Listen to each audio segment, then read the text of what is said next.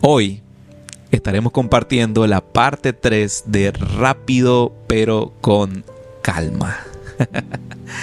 bueno, déjame leerte brevemente el versículo que hemos estado viendo durante estas últimas semanas, que es donde hemos estado meditando y nos hemos estado inspirando para ver qué Dios tiene con este concepto de tomar las cosas con un poquito más de calma, con un poco más de paciencia ante la adversidad y las circunstancias que pasan día con día, que muchas veces no podemos controlar, pero que están allí presentes. Y quiero invitarte a que me acompañes rápidamente a Gálatas capítulo 5 versos del 22 al 23. Cualquier cosita eh, lo voy a colocar aquí en pantalla para que no estés ahí brincando entre apps si nos estás viendo ahí con tu celular. Y si tienes contigo eh, tu Biblia física, te invito a que nos acompañes. Es buen ejercicio de repente ir buscando los versículos porque así te ayuda a conocer de etapa a tu Biblia y a dónde está ubicado, y si es Nuevo Testamento, Antiguo Testamento y demás. El libro de Gálatas lo vas a hallar en el Nuevo Testamento, casi por ahí, como que por el final, ahí pasando ya los evangelios, ahí te lo toparás y te lo encontrarás. Así que vamos entonces a eh, compartir aquí rápidamente Gálatas capítulo 5 versos del 22 al 23, que dice de la siguiente manera. En cambio, el fruto del Espíritu es amor, alegría, paz, paciencia, que es lo que hemos estado viendo estas semanas, paciencia, amabilidad, bondad, fidelidad, humildad y dominio propio. No hay ley que condene estas cosas. Como sabes, hoy en día es sencillo encontrarnos envueltos en situaciones que causan estrés a nuestra vida, a nuestras emociones, a nuestro corazón.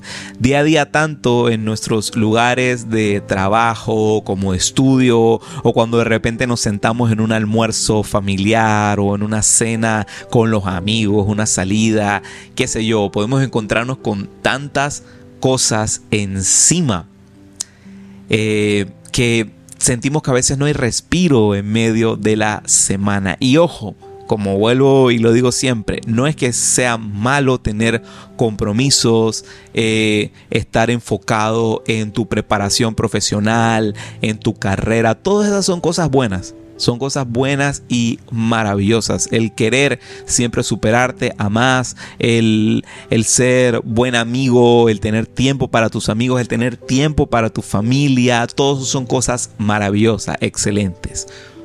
Pero no deja de ser estos ingredientes que a veces cuando no tienen su balance correcto, cuando de repente comenzamos a enfocarnos mucho en una sola cosa y empezamos a descuidar una que otra por allí y terminan juntándose todo, termina convirtiéndose eso en algo que se llama distracción. Y terminamos perdiendo el enfoque de lo que debería ser lo principal en nuestro día a día, que es crecer en nuestra relación con Dios. Ese es y debería ser siempre nuestro enfoque principal. Mira, cuando vivimos en un constante aceleramiento en nuestro ritmo de vida, una de las disciplinas más difíciles de desarrollar y es de lo que vamos a hablar la noche de hoy, es nada más y nada menos que la obediencia. La obediencia. Una palabra que a veces no gusta mucho escuchar, pero sí, la obediencia. Y es precisamente lo que vamos a estar tratando esta noche. Mira, al estar ansiosos, al ir cada vez más rápido en nuestra vida, al querer conquistar cada vez más cosas y tener más cosas en el plato y, llenarnos de más y de más y de más. El ser obediente con ya sea nuestros líderes, nuestros padres o incluso hasta con Dios, termina siendo un reto verdadero. Termina siendo un reto verdadero. Quiero hacerte una pregunta y sé muy honesto contigo, ahí en tu corazón. ¿Alguna vez has estado en una situación que de repente por querer ir demasiado rápido, ¡pa! Te equivocas y tienes que empezar nuevamente de cero. ¿Alguna vez has estado en una situación así? Uf, no tienes idea la cantidad de veces que yo he estado en una situación así. por ejemplo, por ejemplo, em, cosas de la vida de... de aquí quiero comentarte un poquito cosas de la vida de adulto. y, sé que muchos se van a, relacionar con esto. Hay veces que cuando uno está en la eh, carrera y quiere hacer cosas que sabes que te toman tiempo, como por ejemplo el armar un mueble, el armar un mueble de cero, Em, de repente si, si, si abres la caja y te topas con esas instrucciones, dependiendo de dónde lo compraste, porque si de repente lo compraste, qué sé yo, de una mueblería donde los muebles son eh, muebles chinos o son muebles que vienen así, todo fancy que de los Estados Unidos o de eh, Ikea allá de, Escandinavia, de Suecia y, y temas así, las instrucciones son un poquito diferentes entre cada uno. Yo creo que ya sabes a, qué, a qué te voy a estar hablando. Si de repente compras uno de esos muebles medio chinos, las instrucciones no son muy claras, que digamos. y si tienes, si, si tienes la dicha de que viene por lo menos con instrucciones, claro, ¿no? Pero si viene con esas instrucciones que por un lado están todas en chino y por el otro lado están ahí más o menos en un español medio mm, mm, medio ahí picado, hay veces que están como impresas medio rarito y las letras como que se pegan, qué sé yo, es un lío poderlas leer. y eh, recuerdo que por una ocasión, y bueno, Jamie no estaba presente ese día, yo dije, me quise poner así medio, eh, usted sabe, ¿no? Así detallista y eso, me quise poner a armar un mueblecito que era como una zapatera. Y ya iba más o menos por la mitad. Tenía puesto allí, qué sé yo, creo que tenía puesto ahí un podcast en lo que estaba ahí armando el bendito mueble y de repente me di cuenta que lo estaba armando al revés. Ya llevaba casi una hora invertida en el bendito mueble. Y me di cuenta que lo estaba armando al revés. Señoras y señores, no tiene idea la frustración que corrió por todo mi cuerpo en ese momento. Y bueno, tuve que comenzar de cero. tuve que comenzar de cero. Volverlo a desarmar. Y, y, y, y, sabes lo más frustrante de que de poder haber sido un poquito más paciente ¿eh?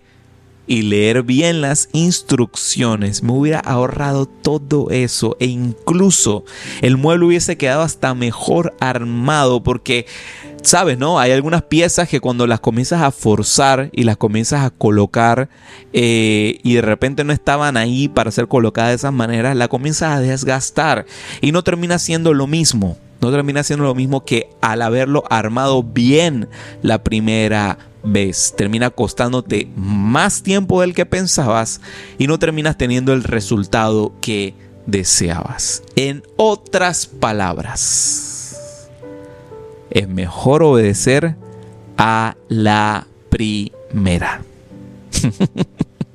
no a la segunda, no a la tercera, porque te va a costar tiempo y esfuerzo. Te va a costar tiempo y esfuerzo. Obedecer las instrucciones.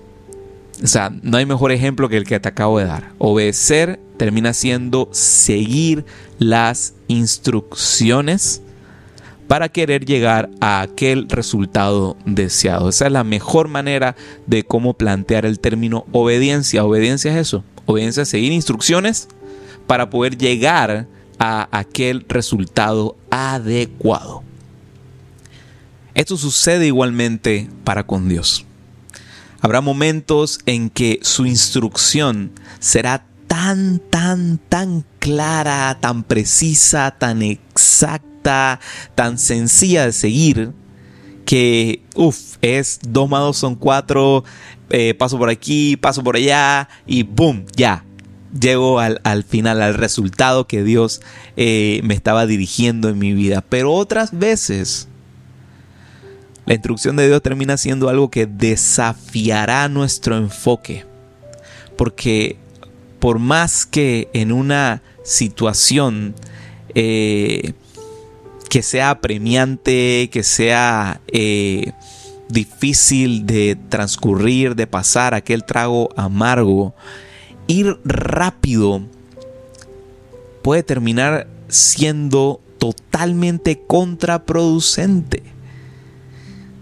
Termina yendo al revés de la instrucción de Dios para momentos en lo que de repente Él nos dice, espera, espera.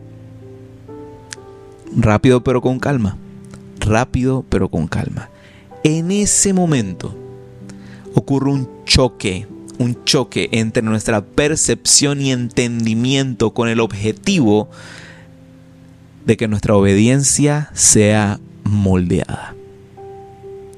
Mira, hay veces que yo le digo a las personas, tengan cuidado con lo que oran. Hay veces que oramos y le pedimos al Señor, Señor, dame paciencia ante esta situación, ante esto que estoy pasando, que estoy enfrentando. Dame paciencia, Señor. Hay veces que oramos y que pedimos de esa manera. ¿Y sabes lo que muchas veces hace Dios en esos casos? Exactamente, coloca situaciones, coloca personas, instrumentos para poder eh, llevarnos en un camino de obediencia y que eso produzca la paciencia que tanto estamos deseando y estamos esperando. Mira lo que dice Oseas, capítulo 12, verso 6. Dice de la siguiente manera. Pero tú debes volverte a tu Dios, practicar el amor y la justicia y esperar siempre en Él. Esperar siempre en Él. El ejercicio de la obediencia, el ejercicio de la espera. Este ejercicio de la obediencia, quédate con esa palabra, ejercicio de obediencia, es algo que Dios practica en nuestros corazones a diario, a diario, todos los días, todos los días. Y la mejor manera de aprovechar aquel espacio de tiempo, aquel ejercicio y honrarlo es siendo obedientes, siendo obedientes y pacientes con aquellas personas que Dios ha puesto en nuestro camino como nuestras autoridades. Y sabes, lo, lo llamamos ejercicio por algo en particular, porque precisamente es algo activo, el obedecer y el ser paciente en situaciones, el obedecer, el esperar en Dios, no, no es quedarse sentado de brazos cruzados y, esperando a ver qué hace Dios, a ver qué hace Dios en la situación. No, no, no, no, no, no, no, nada de eso. Sino que es tomar aquella oportunidad que Dios está entregando para entonces empezar a trabajar áreas de nuestra vida, empezar a evaluar, a ver, ser mejores amigos, ser mejores hijos, ser mejores cristianos. A veces ese termina siendo el camino de la obediencia. Mira, quiero invitarte a hacer un ejercicio esta semana. Esta semana voy a mandarte una tareita. Porque si es algo que nos une, es que todos en cierta medida estamos atravesando un tiempo de espera. Hay, hay, cosas que tú estás esperando o que, eh, qué sé yo, tu esposo, tu esposa están esperando, tu amigo, tu papá, tu mamá, tus familiares, tu compañero de trabajo. Eh, nosotros estamos esperando diferente, diferente, pero todos estamos esperando algo en Dios. Y estamos atravesando esa espera y, todo es con la finalidad de que Dios siga moldeando nuestra obediencia y termina siendo a veces instrumento de ello personas. Personas. Y aquí es donde quiero enviarte esta tarea, esta, esta pregunta. Quiero que te hagas esta pregunta. ¿Qué área está moldeando Dios en mí en esta temporada? Quiero invitarte a que te hagas esa pregunta. ¿Qué área está moldeando Dios en mí esta temporada?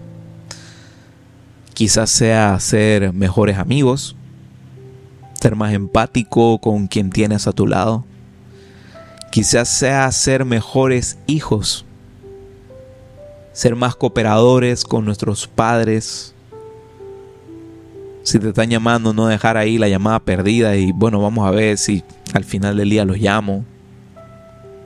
Si necesitan algo de ti en un momento, el no dejarlo ahí como la última prioridad. Quizás, quizás sea ser mejores cristianos, ser más obedientes con nuestros líderes, con nuestros pastores y ser más obedientes con Dios. Porque sí, a veces Dios pide, a veces Dios dirige, a veces Dios nos mete en procesos, en carriles que de repente serán un poquito incómodos al comienzo, pero Mm. ¿Será que nos cuesta pasar por ellos porque sea difícil o porque simplemente no queremos obedecer? Quiero dejarte esa tarea esta semana. Mira lo que dice Salmos 27, versos del 13 al 14. Quiero leértelo aquí rápidamente. Dice así, pero de una cosa estoy seguro he de ver la bondad del Señor en esta tierra de los vivientes.